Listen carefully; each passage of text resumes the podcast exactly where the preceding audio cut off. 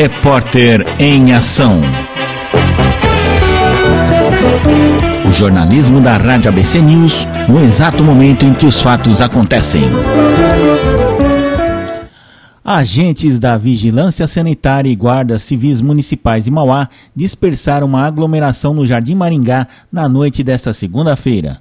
Segundo a Guarda Civil, mais de 200 pessoas ocupavam a quadra poliesportiva no bairro, jogando futebol e tocando música ao vivo.